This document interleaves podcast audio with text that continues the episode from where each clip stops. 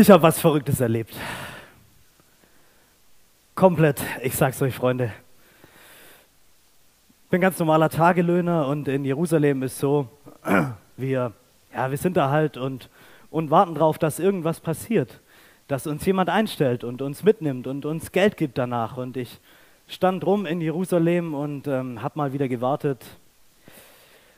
Leider ein bisschen länger wieder wie die anderen. Ich habe nicht so einen dicken Bizeps. Ich sehe nicht so aus, als könnte ich richtig gut arbeiten, aber ich, ich kann wirklich arbeiten, wenn ich will. Und dann habe ich so die Zeit vor mich hin abgesessen und auf einmal kam mein Schwager ums Eck. Hey Simon, hey, ja, super. Und was machst du so? Oh, einen Job. Klar, jederzeit. Äh, ja, ja, gut bezahlt. Ja, super. Gut bezahlt ist immer gut. Entspannt. Entspannt auch noch. Ja, total entspannt. Gut. Und sicher. Sicher auch noch. Das ist ein Traumjob. Aber ich glaube, so einen Job gibt es nicht. Da hatte ich irgendjemand, also verarscht. Also, das kann nicht sein. Doch, ja, okay. Ah, du meinst mit dem Hohepriester. Für was braucht der denn Tagelöhner? Wohin gehen und jemand festnehmen? Also ich weiß jetzt, klingt jetzt nicht so ganz ungefährlich, oder? Ja, bei dem, ja stimmt, der hat bisher noch keinen Aufruhr gemacht. Ja, vielleicht. Ja, und, und was machen wir dann da? Wir stehen wir daneben oder wie? Ah, Respekt. Ja, Respekt. Einflößen. Okay, ja, super. Okay. Ja, genau. Mein Schwert holen. Mein Schwert, ich soll mein Schwert holen? Du hast gesagt, es wird ungefährlich. Nur zum Angstmachen. Zum Angstmachen. Okay. Na ja, gut. Dann, dann machen wir es wohl. Bin ich nach Hause gegangen und habe mein Schwert geholt. Was soll's? Und dann sind wir da hingegangen und es war schon Nacht und ich weiß jetzt nicht, also Nacht und bewaffnet, irgendwie, es klingt nicht so, ah, es klingt nicht nach dem Job, den man gerne machen würde. Egal. Losgegangen, schön große Meute, hohe Priester auch dabei. In so einen Garten, weiß nicht mehr genau wo. Und da war so eine Gruppe von Männern, die da rumstand. Und wir laufen so auf die zu. Und bei uns war einer, der war so ein bisschen blass, die, ganze Zeit, der war ein bisschen nervös. Dann ist man von einem Bein auf den, aufs andere getreten und der geht auf einmal aus unserer Gruppe raus, auf die andere Gruppe zu und küsst den. Der küsst einen von denen. Und ich glaube, das war das Zeichen, oder ja, ich, vielleicht habe ich auch nicht gut zugehört, vielleicht wird es schon im Vorhinein abgesprochen, aber das war wohl das Zeichen. Und dann kam unsere große Chance. Wir legen los. Jetzt wird Angst gemacht gehen auf die andere Gruppe zu und in dem Moment, ich konnte gar nicht so schnell gucken, auf einmal zieht der eine von denen sein Schwert und haut mir direkt hier das Ohr ab. Einmal fatz, weg. Und ich war, es ging so schnell, ich, ich habe gar nicht verstanden, was passiert. Und im nächsten Moment kommt der Typ, den wir eigentlich festnehmen wollten, bückt sich zu mir runter und schaut mir in die Augen und legt seine Hand an mein Ohr. Und auf einmal wird es warm und auf einmal merke ich, dass ich wieder anfange, was zu hören. Dass der Schmerz nachlässt. Mitten da drin hat mich dieser Typ, den wir eigentlich verhaften wollten, geheilt. Ich habe mein Schwert liegen lassen bin da gestanden. Ich bin nicht mal mehr mit den anderen zurückgegangen. Ich stand einfach da. Simon, mein Schwager, hat sich natürlich sofort darüber aufgeregt, warum ich mich auch unbedingt in die erste Reihe stellen muss. Aber ich war einfach froh, dass ich ihn gehört habe, ehrlicherweise. Das habe ich erlebt.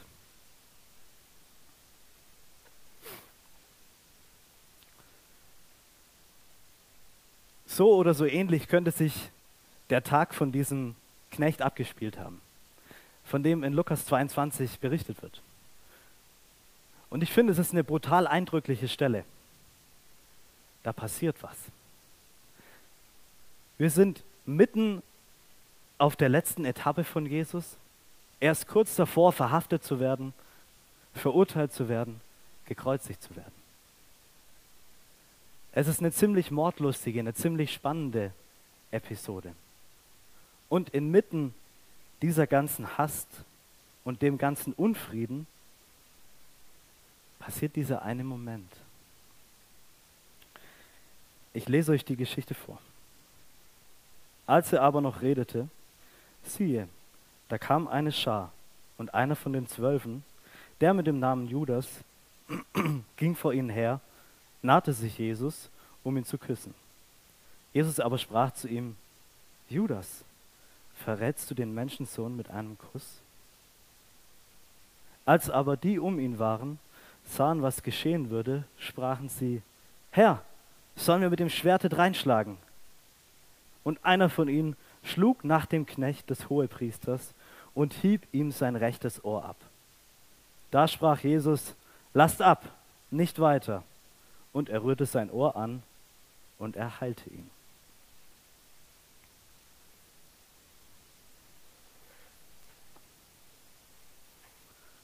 Hastige Szenerie. Alles drängt auf diesen einen Moment hin. Wenn ich den Text lese und, und mir vorstelle, wie das wohl abgelaufen sein muss, was passierte da? Es ist ganz viel, es ist ganz viel in Bewegung, es tut sich enorm viel und alles flieht auf diesen einen Moment zu, wo eigentlich Jesus verhaftet werden soll. Und dann mitten in diesem Moment macht Jesus das, was eigentlich gar nicht in die Geschichte passt. Eigentlich, wenn die Geschichte ein Actionfilm wäre, das wäre der Moment, in dem es richtig abgeht. Da geht's los. Einer haut dem anderen was rein und zack, Riesenklopperei. Es passiert nicht. Die Geschichte zeigt genau da auf, was das Paradox bedeutet, was das Evangelium da heißt. Genau hier passiert auf einmal das absolute Gegenteil von dem, was man erwartet. Ich habe manchmal das Gefühl, ich gehöre selber dazu. Wir lesen die Geschichten so, ah ja, stimmt, das war das Ding. Ah ja, ist ja easy, normal, ja, klar, wenn Jesus da ist, dann wird es immer so. Aber es, das ist nicht normal, was in dem Moment passiert. Dass auf einmal der, der gefangen werden soll, für Ruhe sorgt. Und zu dieser Geschichte habe ich eine Beobachtung, einen Gedanken, ein Bild und ein Lied eine Beobachtung. Jesus sorgt zunächst mal für Ruhe. Und wenn man die anderen Geschichten von Jesus kennt, dann weiß man, es ist genau sein Charakter. Sturm, Ruhe. Große Menschenmenge, er fängt an zu predigen, Ruhe. Böse Geister irgendwo, er sagt zu ihnen, verschwindet, geht weg. Jesus sorgt für einen Moment Ruhe die ganze Hastigkeit dieser Szenerie hat auf einmal einen Moment, wo alles leise wird.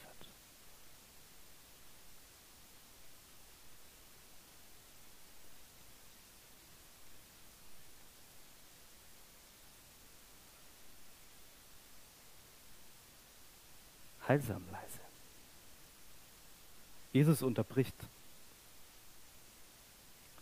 Und dann dann macht er noch was völlig Unvorhergesehenes. Er wendet sich diesem Knecht zu. Jetzt mal ehrlich, das wäre der Moment gewesen. Gegenrede. Hey, hohe Priester, was macht ihr hier eigentlich? Was soll das? Ähm, hier, das könnt ihr nicht mit mir machen, ich habe gar nichts getan. Das wäre der Moment, seine Leute ein bisschen anzustarren, zu sagen, jetzt äh, hier, jetzt legen wir richtig los, jetzt zeigen wir denen mal. Und Jesus wendet sich in dem Moment einem Feind zu einem, der gar nicht auf seiner Seite steht. Und der Jesus kennt, merkt auch wieder, hier ist irgendwie, da, da schimmert sein Charakter durch. Er hat das Herz für die, die rumlaufen mit einer ansteckenden Krankheit und geht zu ihnen hin. Er hat das Herz für die, die ihn in Frage stellen und diskutiert mit ihnen. Er hat das Herz für seine Feinde und wenn sie noch so klein und unbedeutend erscheinen. Dieser Knecht, der kommt im ganzen Evangelium nie wieder vor. Der kommt an keiner anderen Stelle, wird er erwähnt. Kleiner, unbedeutender Nebencharakter. Und dem wendet sich Jesus zu. Ich glaube, da schimmert was davon durch, was Jesus tut bei jedem Einzelnen. Bei dir, bei dir. Egal wie klein und unbedeutend wir scheinen zu sein, Jesus wendet sich zu. Und er sorgt mit seiner Liebe für Versöhnung und Heilung in genau dem Moment. Auf doppelte Weise. Und man könnte ja auch sagen, hey, mal ganz ehrlich, warum den heilen? Die Welt ist doch immer noch schlecht. Wäre es nicht gnädiger gewesen, ihn sterben zu lassen? Dann müsste er nicht noch sein ganzes Leben lang durchleben. Nein! Und auch das sehen wir an ganz vielen Stellen. Jesus heilt Menschen, aber die Welt verändert sich nicht. Aber er tut es trotzdem. Er sagt trotzdem, ist es mir wert, genau dir jetzt in diesem Moment diese Heilung zu schenken. Also Jesus sorgt für kleine Momente des Friedens und er schenkt Heilung für jeden kleinen Nebencharakter. Und er tut dies, obwohl er weiß, dass die Welt so bleibt, wie sie ist. Ein Gedanke. Ich lese dazu noch den kleinen Rest der Geschichte vor. Jesus aber sprach zu den Hohepriestern und Hauptleuten des Tempels und den Ältesten, die zu ihm hergekommen waren, ihr seid wie gegen einen Räuber mit Schwertern und mit Stangen ausgezogen. Ich bin täglich bei euch im Tempel gewesen und ihr habt mich und ihr habt nicht Hand an mich gelegt. Aber dies ist eure Stunde und die Macht der Finsternis.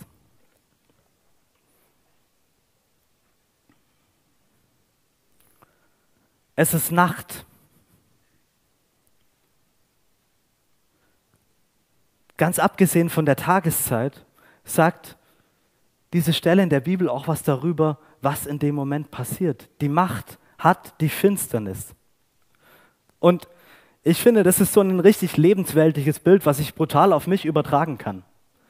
Der Tag steht für die Momente, in denen bei mir alles super läuft, in denen alles gelingt, wo ich ein richtiges Hoch habe, wo ich denke, oh, mega. Beförderung hier, gute Note da, beliebt sein hier, was richtig gut können da. Es ist Tag. Niemand kann mir was anhaben. Und dann kommt diese Nacht. Diese Nachtmomente, wo wir doch was anhaben können. Wo ich davor das Gefühl hatte, ich war genau auf dem richtigen Weg und dann auf einmal passieren Dinge, die mich total aus der Bahn werfen die die Macht über mich ergreifen. Sie nehmen Jesus mitten in der Nacht gefangen. Sie haben sich nicht getraut, das im Tempel zu machen. Er war oft bei ihnen. Nein, sie warten die Nacht ab. Sie warten darauf, dass er alleine in irgendeinem Garten ist, mit ein paar Haufen, ein bisschen Jüngern zusammen. Schönes Setting, keine öffentliche Volksmenge, bloß kein Aufruhr schön klein, jetzt schnappen wir ihn uns. Und ich habe manchmal das Gefühl, oder ich habe häufig das Gefühl, mir geht es in meinem Leben genauso. In meinen starken Momenten, da kann mir nichts was anhaben. Aber in den, in den kleinen, schwachen Momenten, wenn ich vielleicht alleine bin, dann bin ich nicht immer so stark. Dann geht von mir nicht unbedingt der Friede aus, sondern eher der Unfriede. Wenn ich gehetzt bin, wenn ich gestresst bin, dann fliegen da mal Worte, die ich vielleicht in einem starken Moment nicht gesagt hätte. Dann verletze ich Menschen, hoffentlich nicht mit einem Schwert, aber mit Worten und es tut dem Gegenüber weh. Dann verletze ich auch mich selbst. Ich setze mich Dingen aus, den ich besser mich nicht ausgesetzt hätte. Nacht und Tag. Irgendwie leben wir auch in der Nacht. Und ich glaube, Luther hat es mit, mit Tentatio beschrieben. was Anfechtung bedeutet. Das ist in Latein Anfechtung. Und ich glaube, er trifft damit den Nagel auf den Kopf. Ich weiß, Luther ist schon eine Ecke tot und wir sprechen kein Latein mehr und so weiter. Aber was er sagt, ist, dass die Anfechtung ganz tief zum Christsein dazugehört. Und ich glaube, das gehört irgendwie zu diesem Riesenblock an Wahrheit, der da drin steckt in der Botschaft. In der Nacht gibt es manchmal auch schwache Momente. Und ich glaube, es liegt daran, dass wir eben schon in der Versöhnung leben. Also Versöhnung ist das, was am Kreuz passiert ist, was durch Jesus Auferstehung getan wurde, aber eben noch nicht in der Erlösung. Es ist noch nicht alles gut. Es ist nicht Himmel auf Erden. Nee. Auch nicht, wenn ich mit Jesus gehe. Auch nicht. Sorry. Was die Verheißung ist, ist die Versöhnung. Die Erlösung, die kommt. Die kommt noch. Und in dieser Zwischenwelt aus Tag und Nacht, da leben wir.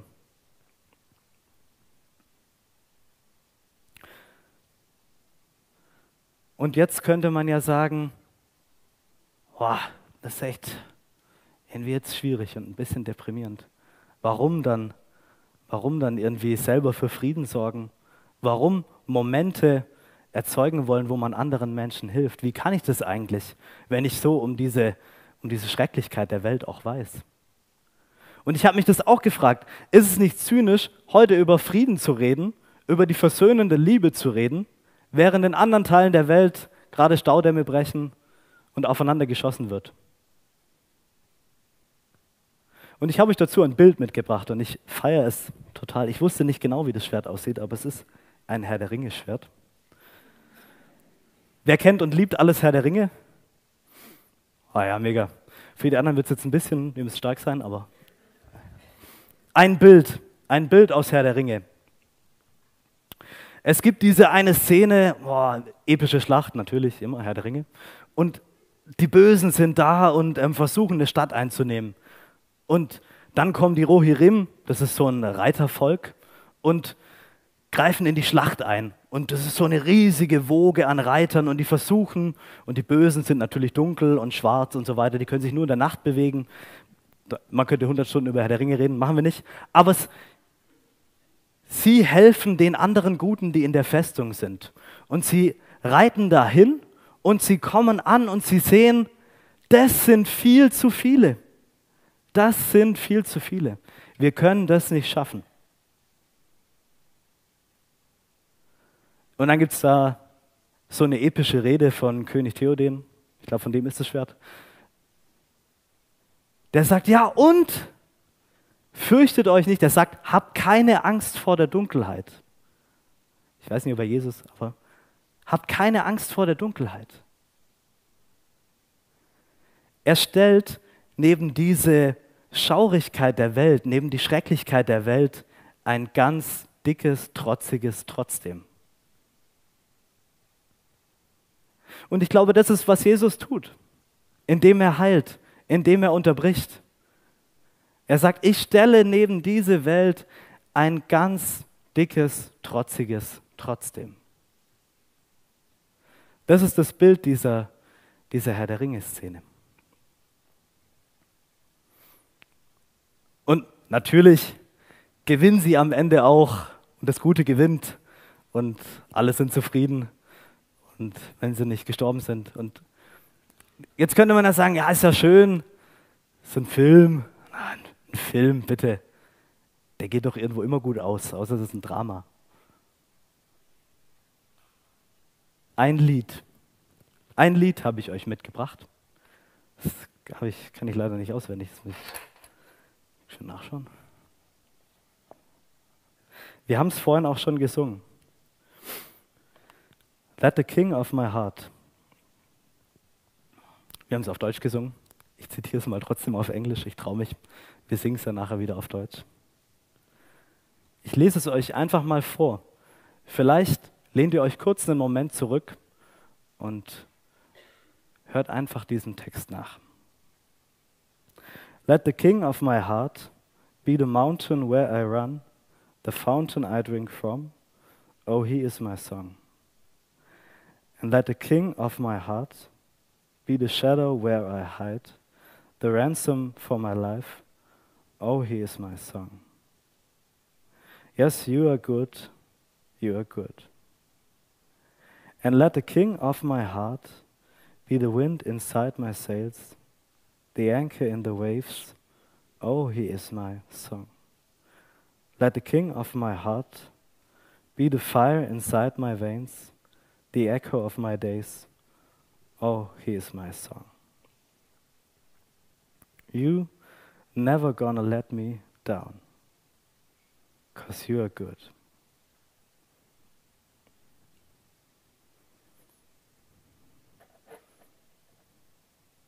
Du lässt mich nicht untergehen, weil du gut bist. Du bist alles für mich. Du bist der Quell, aus dem ich trinke. Du bist meine Zuflucht, mein Schatten.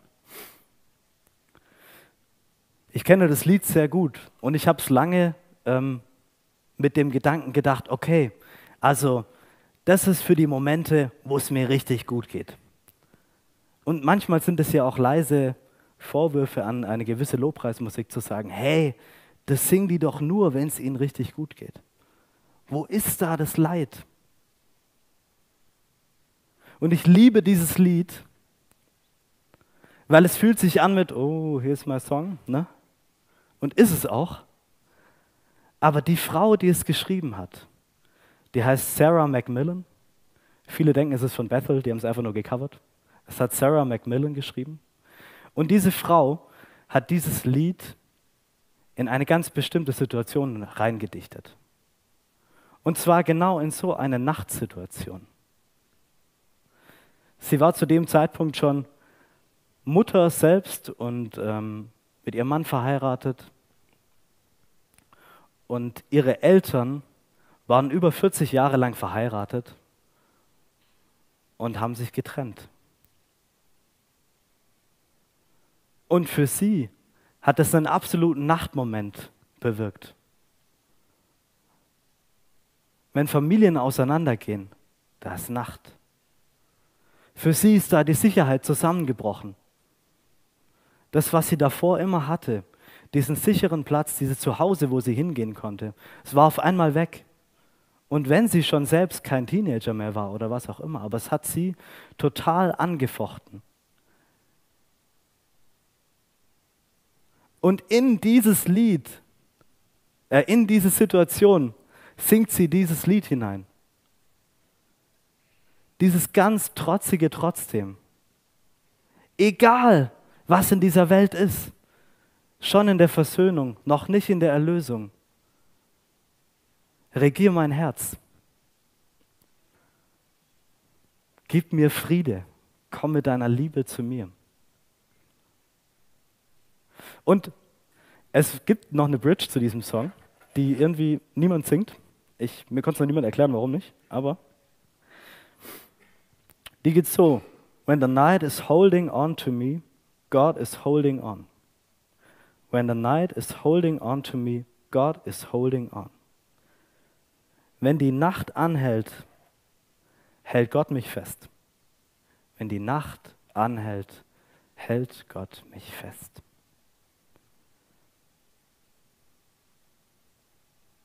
Das passiert, wenn wir Lieder singen, wenn wir es gemeinsam tun. Es gibt manche Sachen, die kann man sich nicht selber sagen.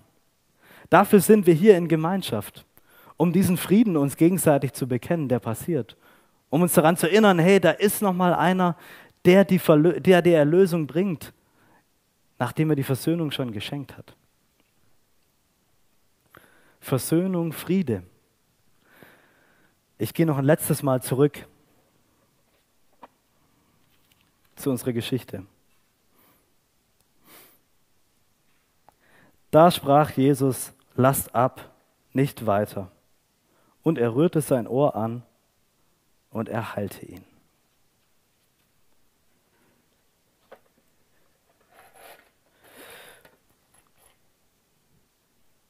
Wenn Jesus ein Vorbild ist, wo wir hinwollen, wenn er irgendwas vorhergewiesen hat, dem wir nachjagen wollen, dann glaube ich, dass es genau diese Friedensmomente sind. Es sind diese Friedensmomente, die heilsamen Unterbrechungen. Da, wo wir uns hinstellen und nicht mitmachen dabei, eine andere Person zu verletzen. Da, wo wir nochmal einen Moment nachdenken. Es ist doch erstaunlich.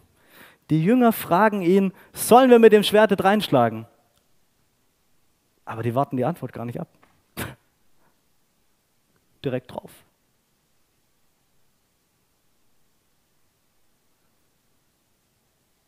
Jesus zu fragen, um irgendwas zu bitten und dann nicht auf die Antwort zu warten, das ist immer, weiß nicht, ja.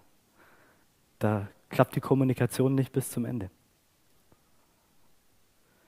Wie wäre es, wenn wir dafür bekannt werden, die wir hier sitzen, dass wir Frieden stiften?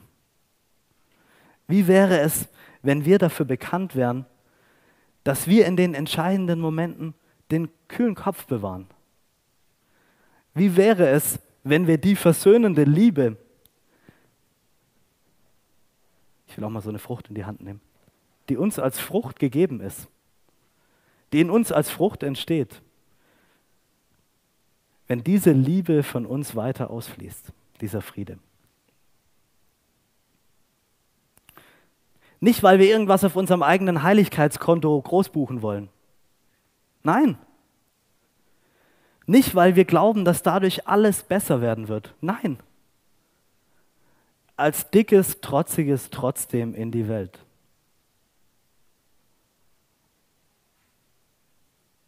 Als dickes, trotziges trotzdem versuche ich den Streit zu lösen, auch wenn ich weiß, dass ich gewinnen könnte, indem ich einfach mal zurückziehe. Als dickes, trotziges trotzdem gebe ich einem Obdachlosen eben nicht nur ein bisschen Kohle oder einen Kaffee, sondern ich nehme ihn in den Arm. Als dickes, trotziges trotzdem in dieser Welt Frieden zu verbreiten. Trotz allem, was auch passiert. Trotz allem Krieg. Ich glaube, das ist die Frucht, um die es Jesus geht. Ich möchte beten.